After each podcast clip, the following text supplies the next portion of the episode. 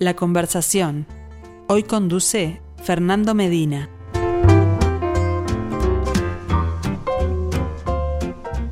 Saludos para todos, esto es La Conversación. Nos eh, siguen a partir de este momento a través de Radio Mundo y radiomundo.ui en audio y video. Le añadimos una página más al catálogo de nuestro ciclo Arte UI en perspectiva. Hoy vamos a hablar de varias cosas, no solo de la obra que me acompaña, que pueden ver acaso junto a mí en este momento, las obras que pueden ver junto a mí en este momento. También vamos a hablar de otras formas, nos vamos a venir al arte contemporáneo de un modo muy significativo, porque, bueno, el protagonista de esta semana, nuestro ciclo, Arte UI en Perspectiva, es Javier Abreu.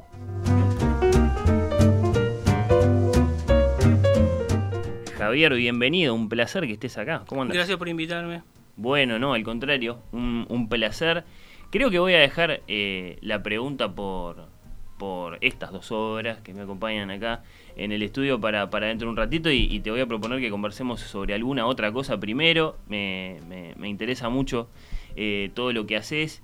Eh, te hacen hablar mucho de vos, Javier, y a mí me gustaría también, mirá, mm, sacarte un poco de eso y que elijamos un artista para hablar unos minutos. A ver, ¿tenés ídolos vos? Mm, no, en el sentido de seguir ahí así como sistemáticamente, no sigo muchas cosas así todo el tiempo. Y si te empiezo a tirar nombres de la índole de Tristan Zara o de Breton o de Duchamp o de Pablo Picasso, no sé, ¿te generan cosas? Y sí, son fundamentales para el arte, sí, claro, pero esos son como... Eh, es como tal, la familia de donde vengo, por decirlo de alguna manera. La familia, ah, mira, sí, es como... Yo creo que, no, yo creo que el arte en sí es como tal, eso abrieron tantos eh, lugares, de, todos esos que nombraste, de diferente en su modo, que de alguna manera por eso, si yo llegaba a Bellas Artes y ellos no estaban, digamos, ya incluidos, no hubieran disparado un montón de cosas también. Me parece que, por eso el arte en realidad por eso como que es el eslabón este y bueno, si no, no estaría haciendo seguramente muchas de las cosas que estaría haciendo ahora. ¿Tenés presente en tu edad más temprana eh, ¿Qué fue eso que, te llamó la atención, hecho por un artista, que de algún modo te, marcó después? No, es que lo que pasa es que no, no, no, tuve esa cosa. o sea, si vos me preguntabas si quería ser artista, yo, yo creo que si me preguntas ahora si quiero ser artista, no, Todavía sé no lo sabes. No, no, es que quiera, que no, no, no, o sea, hago esto porque tal, lo tengo que hacer, pero no sé si a lo mejor es arte o no. no y ¿Pero por qué lo tenés que hacer? Y bueno, yo que sé, hay una convicción de que tenés que hacer eso y, no otra cosa, no sé. Lo tengo que hacer. Esto es lo que, lo que yo sé hacer y lo que tengo que hacer.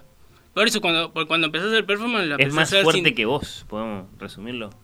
Es decir, vos decís, este, si me preguntás ahora si quiero ser artista... Yo creo que no, sé, si es más fuerte que yo o si eso me hace fuerte, en realidad también. Creo que también el, el arte es poderoso, me parece.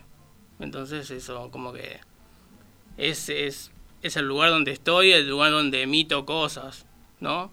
Es mi, es mi posición política también. Claro, sí, Entonces, sí. Eso está muy Me parece que, por eso, los artistas, sí, por supuesto que tengo que como que caer en las etiquetas porque necesito comunicarme con la sociedad, pero si no, está, es eso lo que hago. Y es como la performance, ¿viste? Cuando te preguntan qué es hacer performance, yo qué sé, no sé, eso que hago. Tampoco, como que al no haber, tampoco Después sí, uno se va formando también mirando y... y, oh, pero es una buena definición, eso que hago. Es una buena definición sí, para, Sí, sí, claro. De hecho, sí. Este... Pero además que el, hecho de que el otro... Después, claro, ahora empiezo como, como esta etapa de, no sé, que, que te empiezan a mirar otra gente que está empezando el arte. Y entonces, claro, te empieza a ver cosas en vos que es lo que ellos deberían hacer que en realidad eso está mal, o sea, no, yo no debería hacer lo que yo hago. Pero cuando te dicen, porque me encanta lo que haces y qué sé yo, qué sé, entonces ya te das cuenta como que hay una cosa que vos dejaste y que los otros hacen, que no sé si está bueno o no, pero es rarísimo que, claro, uno a medida que va creciendo va dejando cosas y después los que vienen van agarrando cosas como que esas cosas están buenas, ¿no? y uno las hizo para, para ser ejemplo de... Sí, sí, entiendo. Es decir, cuando pensamos en estos nombres que yo repasaba recién, Tristan Zara, ¿no? André Breton, bueno, Marcel Duchamp, eh, son todos grandes, bueno, ¿qué palabra usar? Provocadores, rupturistas, buscalíos, ¿no? ¿Qué, qué, qué, qué, cualidades eh, sentís que son las que, las que te emparentan con ellos, que, que vos decís son como mi familia?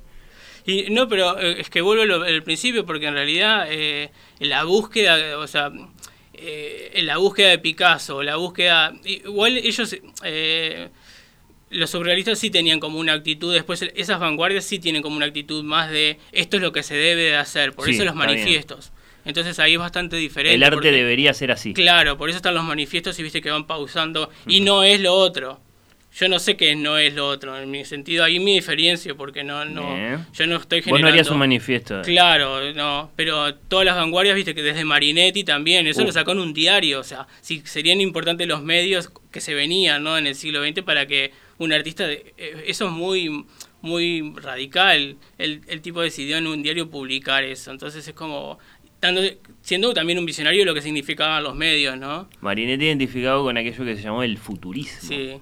Una cosa que hoy nos impacta como un poco ridícula también, ¿no? Porque claro, en aquel momento el, futuro que eran las locomotoras, no sé. Claro, sí, sí, todo el avance tecnológico, imagínate, era una cosa, bueno, todo. Eh, eh, yo creo que igual ahora también hay como una, una, cosa revisionista de, de, lo importante que fueron todas las vanguardias esas dos primeras décadas. Hasta que la guerra también los golpeó, ¿no? Porque los futuristas también igual eran muy radicales estaban medio locos, pero... Bueno, sí. Después, claro, la, la, belleza de la violencia. Un, primer trauma, ¿no?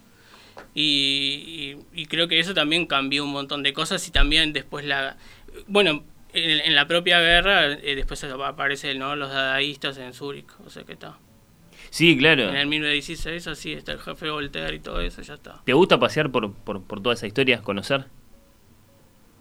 Bueno, eh, es fundamental porque si esa es fundamental conocer, saber todo lo que hicieron. Creo que uno por eso uno puede... Pero te mueve la curiosidad, quiero decirte, es algo que, que, se te da naturalmente querer saber. ¿eh? Bueno, ¿qué hizo Tristán Sara? ¿Qué hizo? Este, claro, este, no soy, claro, no soy en ese sentido de seguir cosas, pero lo que pasa es que sí, tal vez leo mucho y las cosas te van llevando siempre a la fue. Para mí por eso siempre te van llevando hacia ese lugar, siempre aparece Picasso, siempre aparece Duchamp, siempre aparece yo que sé, tantos.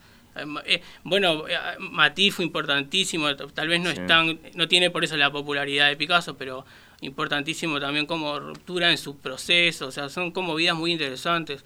Y por eso vivieron épocas, por eso, imagínate, una primera guerra mundial, ¿no? Nosotros por eso vemos que los edificios ya nacemos y van cayendo las bombas, y ahora más todavía.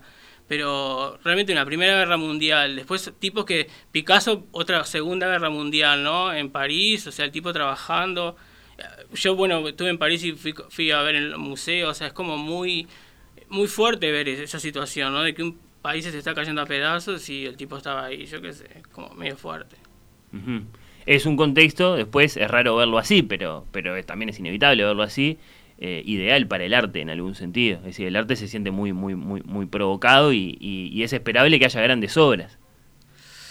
¿Qué pensás? Eh, sí, no sé si es ideal para el arte, pero eh, lo, claro, lo que sucede que, o sea, se genera, ahora también hay una agenda, hay una forma de pensar y unas qué sé yo, y los artistas como que de alguna manera eh, lo bueno es que el arte, no solamente las artes visuales, todas las artes, eh, hay como ese lugar de mirar hacia otro lugar, siempre estamos como dislocados. Entonces en realidad ahora no es tipo, bueno, vamos a hacer todos obras sobre el barbijo. Hay otra cosa que es más interesante, porque vamos a mirar a otro lugar, no vamos, o sea, la resistencia del artista me parece que es en ese sentido es mucho más inteligente, no es contestar sí o no a la cosa que se nos propone. La, la, rebeldía viene por eso. No, yo quiero marcar mi propio rumbo, yo quiero hacer mi propia cosa, yo quiero hablar de mis propios temas, aunque sea de una planta, aunque sea de la nube, que le saca fotos a las nubes. Eso es mucho más radical que seguir una agenda de decirle no estoy a favor o estoy a favor de cosas. Bien. Eh, eh, digamos, eso es lo más interesante del arte, que y por eso todos vamos a ver obras de teatro o un libro, porque en realidad no nos... Por supuesto hay cuestiones temáticas, pero en realidad una obra de teatro y vos decís, ay, me habló de esto, que yo qué sé, que es ubicado, o el choque, la cosa. Cuando te vas comentando de la obra de teatro y decís, y claro, eso no estábamos esperando, fue solo el autor, su creación, su cabeza, yo qué sé, fue genial porque nos sacó de ese momento, ¿no? Y la complicidad del teatro ni que hablar, ¿no? Bueno, sí, y viste que cuando de pronto le preguntas a alguien por las vanguardias, enseguida piensa en los ejemplos más de tipo de shock, ¿no? Hablando del teatro, por ejemplo, bueno, se aparece el actor, se para en el escenario, no dice nada, entonces al cabo de un rato uno comprende que la obra es la reacción de perplejidad del público, ese tipo de cosas. Mayakovsky, por ejemplo, ¿no?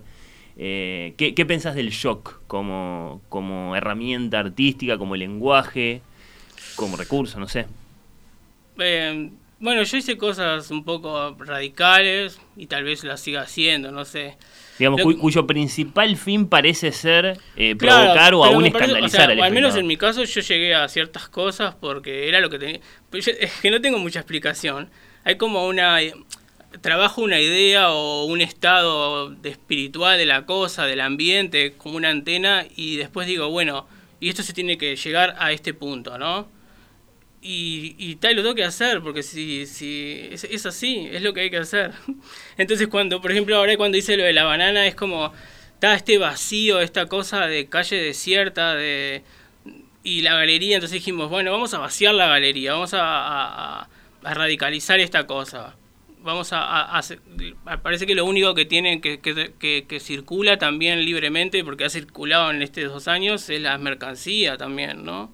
Lo, único que ha sido libre es la mercancía, porque han seguido abiertos donde todo lo que tiene que ver con la mercancía sigue abierto.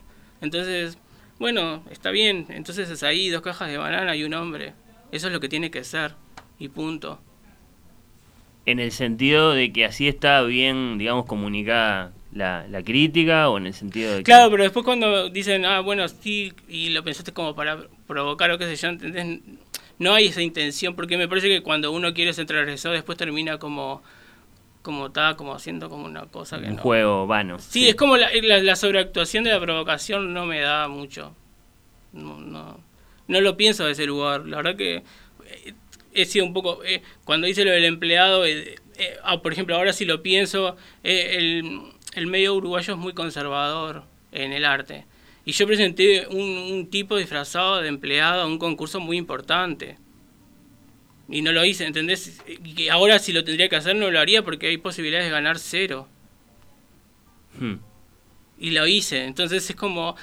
No es que sea inconsciente, porque yo creía que ese proyecto era muy bueno para el que en este momento se, se perdió la referencia el empleado es la referencia a la creación de un personaje que se llama el empleado del mes que es un artista que creó además una serie de, imágenes en forma de postal. Sí, es un desplazamiento del empleado de la, de la, de la empresa, digamos, al mundo del arte. Empresa de las hamburguesas. Claro, entonces lo que yo hice por primera vez fue hacer esas postales de la crisis y qué sé yo, las cosas Ese personaje era en sí un poco ridículo, creo todos lo sentimos así cuando aparecía en los retratitos en las sucursales. Sí, claro.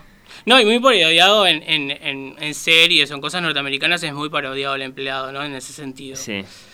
Pero, Una cosa de buena conducta mezclada claro. con... y, no, y, el rendimiento, ¿no? la excelencia del rendimiento. Sí. Y, tiene esa cosa de la competencia y en realidad es mucho más perverso porque viene también de toda esta cuestión de la, de la psicología de la felicidad. Eso del rendimiento es algo que te preocupa también o, en lo que has pensado, ¿no? Que es como, te parece como extraño, que, sea como una medida de, si nos va bien o no nos va bien, si rendimos, si no rendimos. Ah, sí, claro. Todo el tiempo de la presión. Eh, y es que todo el tiempo se ve como bueno, el cuerpo es súper explotado. Bueno, por eso yo no hago Zoom. Cuando me preguntaste lo del Zoom, en realidad yo no hago Zoom. O salgo por la radio, vengo acá, o salí cuando salí con Rosario salí por, por el teléfono. ¿Por qué? Porque no, o sea, bueno, al menos por ahora, mi, mi, pequeña batalla es decirle no al teletrabajo y no, no quiero esta cosa de eh, meter la fábrica en mi cuarto. ¿Entendés? Esto de la explotación en mi hogar, no. Por ahora no. Este, esa es mi batalla pequeña. Déjame. Es como cuando desaparece el celular. Déjame unos años sin celular y no estar todo. Bueno, ahora vine sin celular porque no necesito. Vengo a hablar con vos y punto. No quiero que me haga llamadas, ni que me vibre, ni que mi nada, ¿entendés? Es como, ta, pequeñas batallas que uno da. Y por supuesto no voy a cambiar el mundo. Sí cambio mi mundo yo vine acá caminando por el sol, tranquilo, no me llamo a nadie. Tampoco me podía llamar vos para confirmar porque yo voy a venir. Si me decís una vez, no soy tarado, no tengo que. ¿Por qué me tienen que confirmar 15 minutos antes? O sea, basta. O sea, vengo caminando tranquilo, hablo contigo en paz y cuando vuelvo a mi casa, si habrá pasado algo, pasó. es inevitable. Esa es una costumbre que cambiamos, ¿no? Es decir, la necesidad de la confirmación constante es absolutamente nueva. Eh, No hay que ser demasiado viejo para recordar claro, pero un tiempo no, pero me refiero a los celulares cuando, no, sí, cuando aparecieron los celulares también todo el mundo tenía celular no tenía celular y ya parecía como que... Yo estuve un tiempo sin celular que todo el mundo tenía celular. No, no, fuiste el primero en subirte a lo nuevo, ni te interesaba ser uno de los primeros. Cuando, es que por eso lo nuevo me interesa. A lo mejor llego al Zoom también desde lo creativo. No sé si algún día se me ocurre sin internarme en mi casa toda la vida y, y ahí publicarlo en YouTube todo el tiempo. No sé, lo hago, ¿entendés? Sí, ah, sí, no, es que llega un punto en que esa resistencia se puede convertir en conservadurismo también, vos hablás de los conservadores que son. Tampoco hay que ser el último en bajarse de lo viejo, digamos. Claro, sí.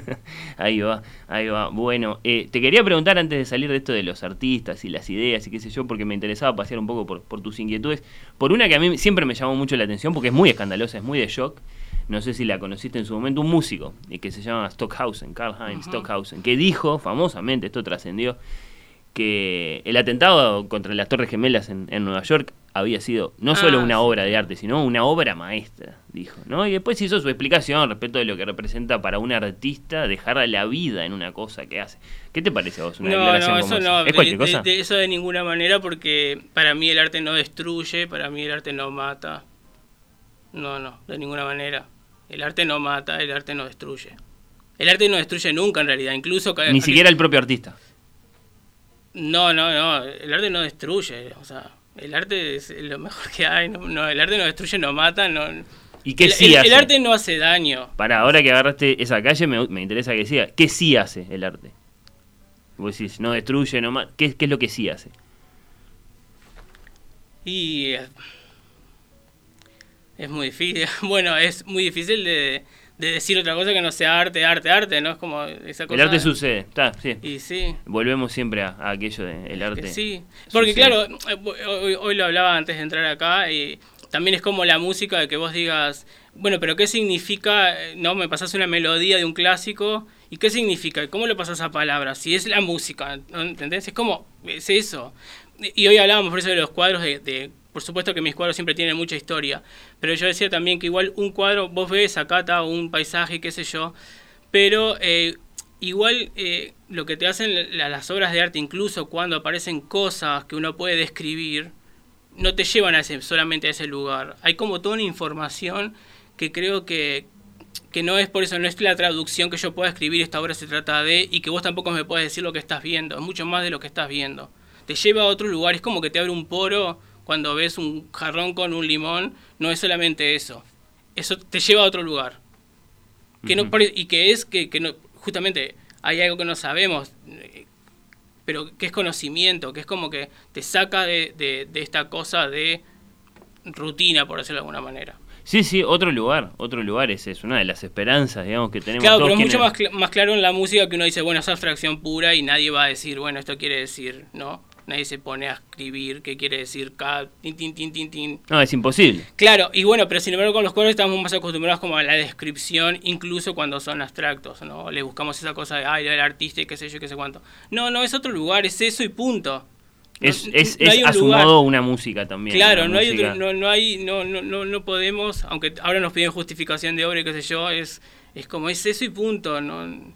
Aunque estés mirando jarrón y limón, eh, jarrón y limón ya es reducirlo. decir que es jarrón y limón. Ya es reducirlo, sí, claro. Pasan a ser dos palabras o, o, los nombres de dos cosas que no necesariamente se corresponden después con lo que, con lo que está frente a la obra. ¿Te sentís comprendido? Javier, yo leí ahora un texto que escribió sobre algo de lo que hacías eh, María Simón, un texto muy, ah, muy complejo, ¿no? sí, sí. Que hay eh, bueno, nociones que tienen que ver con, con, la imagen y la cosa, con la copia y el original, con la, con la representación, que es un concepto muy, muy, muy, muy pesado en estética, ¿no? Pero la pregunta es, ¿vos te sentís en general comprendido? ¿Sentís que tenés que estar siempre explicando lo que haces, qué sé yo? No, no. Y no, porque imagínate, cuando empezó todo esto, hice esa pavada y, y ya tuve cierto un reconocimiento importante, que yo no sabía que era tal, pero entonces... ¿Por qué decís que es una pavada? ¿Lo sentís así o es, es, una manera de, de, llevar más cómoda la conversación?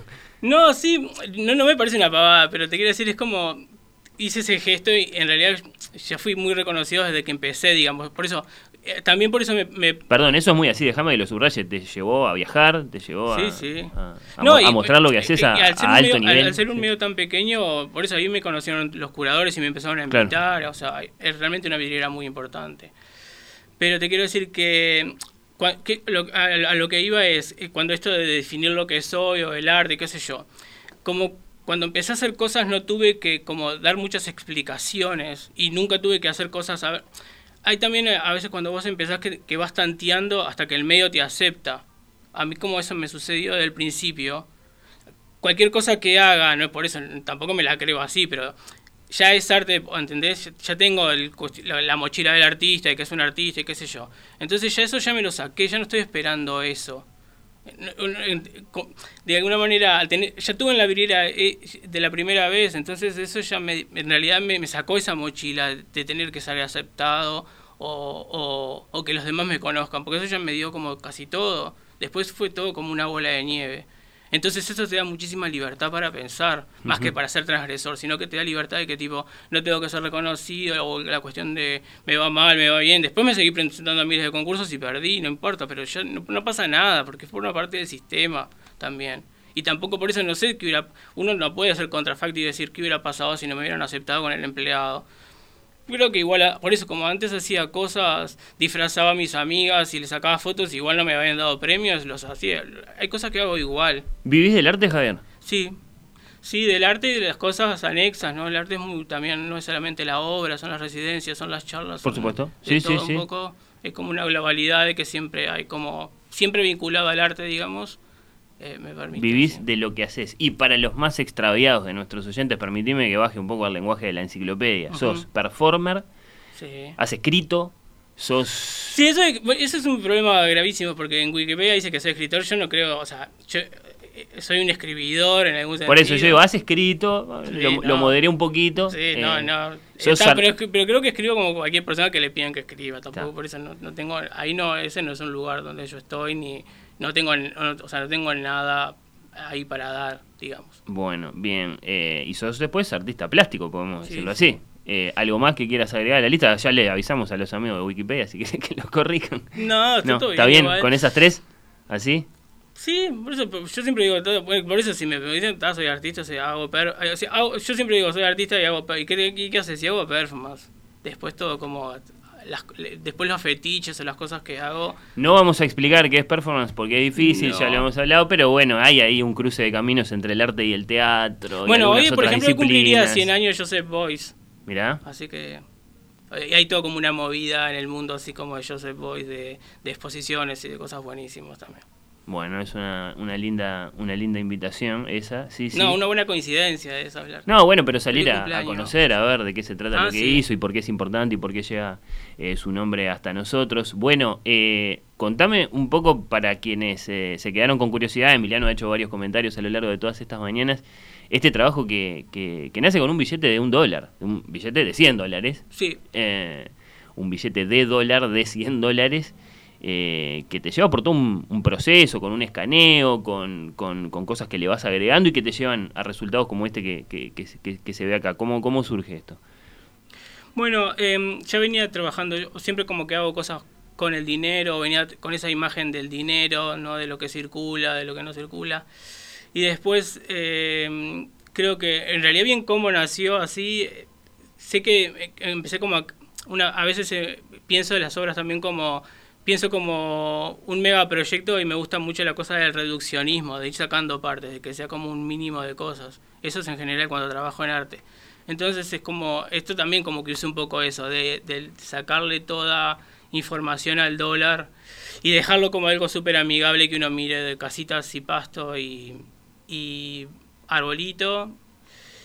Y, y eso era al principio, era como un paisaje. Y después lo hice más como, como jodido en algún punto de ponerle políticos, que también me interesa mucho. A mí me interesa mucho trabajar con los políticos, pero en esa superficie de lo mediático, ¿no? Sí. De, bueno, la declaración del político en el diario o en la tele, o yo qué sé, las primeras cosas que hice fue cuando Valle fue a Argentina a pedir perdón por las Y ahí le me acuerdo, yo estaba en Bellas todavía en ese entonces, y, y le saqué fotos cuando él estaba allá llorando. Y claro, la imagen era todo también una imagen muy borrosa porque le sacaba con una, una cámara digital en ese momento.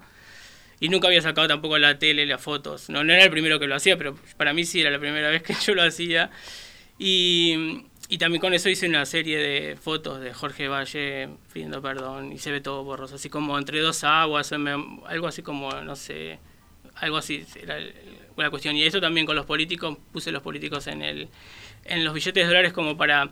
También quise ver como algo profético de que en realidad si uno mira bien ese billete que parece tan diminuto el paisaje, sí eh, eh, todo lo que nos está pasando, que de alguna manera, porque viste que también está lo del triángulo, los billetes, toda la simbología, bueno, ni qué hablar, ¿no? Entonces siempre es como que es un clásico de, no sé, de YouTube, de programa de mitos y leyendas. Desarmar los billetes. Claro, y entonces te empiezan a explicar toda la simbología de los dólares. Y esto también tiene algo que ver con eso.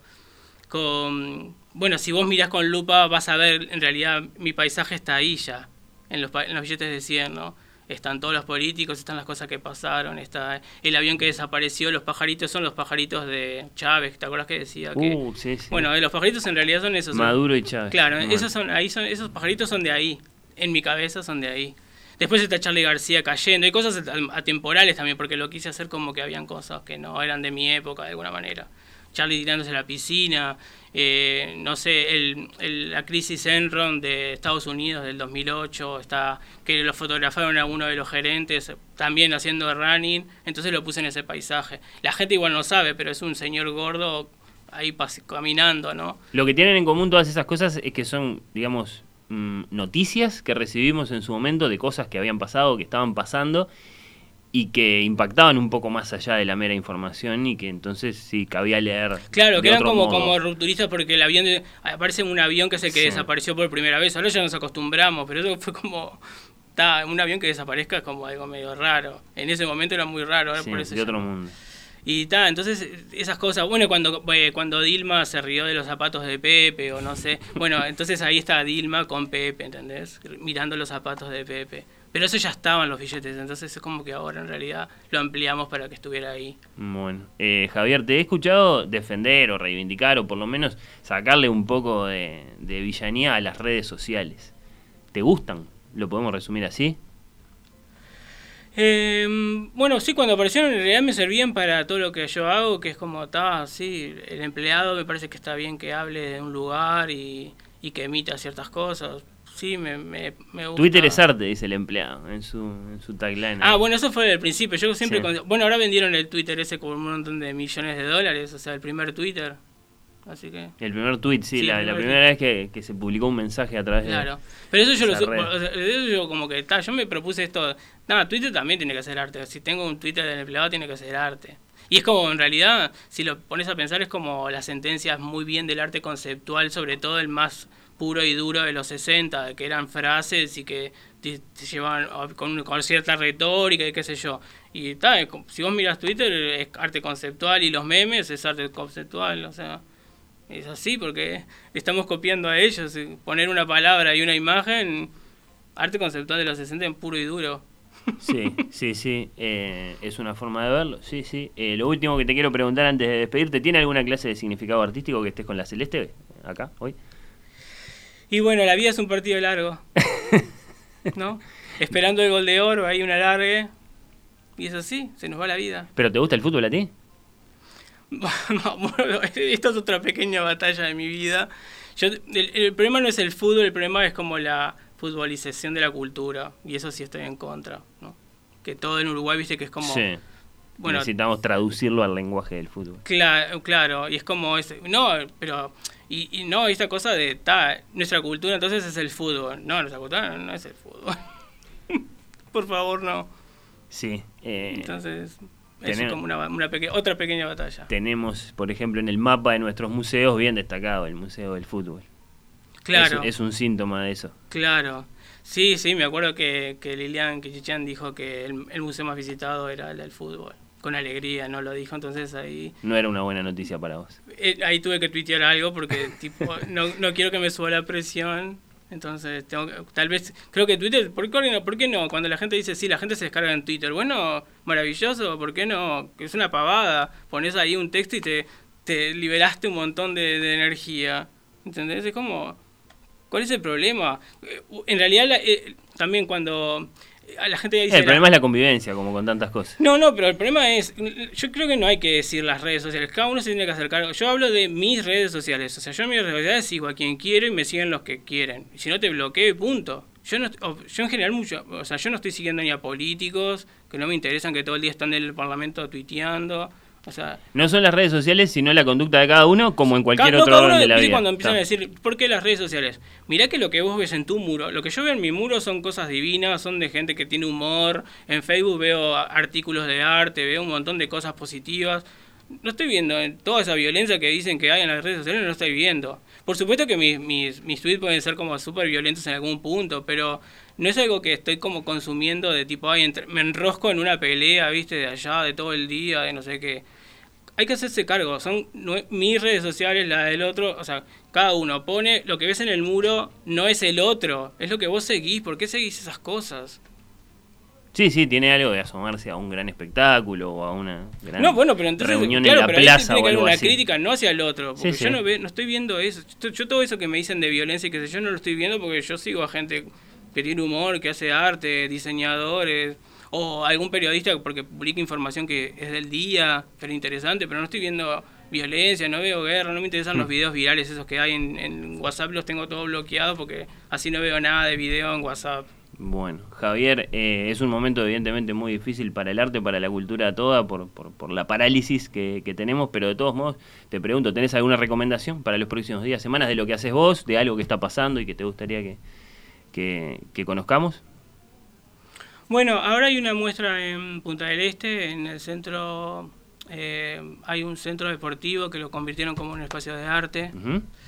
Y ahí hay una muestra como de 60 artistas, es como muy interesante. ¿Artistas uruguayos? Eh, Creo que hay uruguayos, hay creo que sí, la bien. mayoría son uruguayos, sí. Pero es como donde era el centro deportivo de Maldonado, en, en mismo en la península.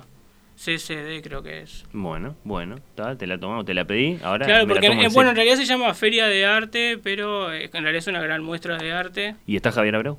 Sí, sí, ahí tengo un video y, y otros artistas también, hay mucho. Un mucha video, cosa. Hay- yo tengo un video, curiosidad. pero hay pintura, hay escultura, hay, bueno, también creo que hay diseño eh, en materia de muebles, hay de todo. ¿De qué se trata tu video así en, en una palabra? Es del empleado, es, se llama Cast Away, es de náufrago, es como una paro, es un tráiler de el empleado. En ese momento lo que hice con el video el concepto es que desfuncionalizado, o sea, obsoleto en una isla. Entonces está en una isla porque ya está, no es necesario para la empresa si tenés el, viste, es el tótem que te dice lo que querés comer. Ya el empleado no es necesario, pero en ese momento. Pero ahora viste que está como revolviendo porque también hay como una cuestión de la presencia que también amigable, de que es personal y como somos pocos, y también es el delivery empleado, y el empleado ahora está teletrabajando, así que también hago videos desde la casa del empleado para otro video, ¿no? Pero en ese momento está obsoleto, o sea, también cambia, viste que se va adaptando como a la realidad, es tan perversa que va cambiando el empleado. Sí, sí, sí, te, te interpreto bien. Bueno, eh, Javier Abreu, artista uruguayo, muchas gracias por haber venido. Un placer conversar contigo. Gracias a vos.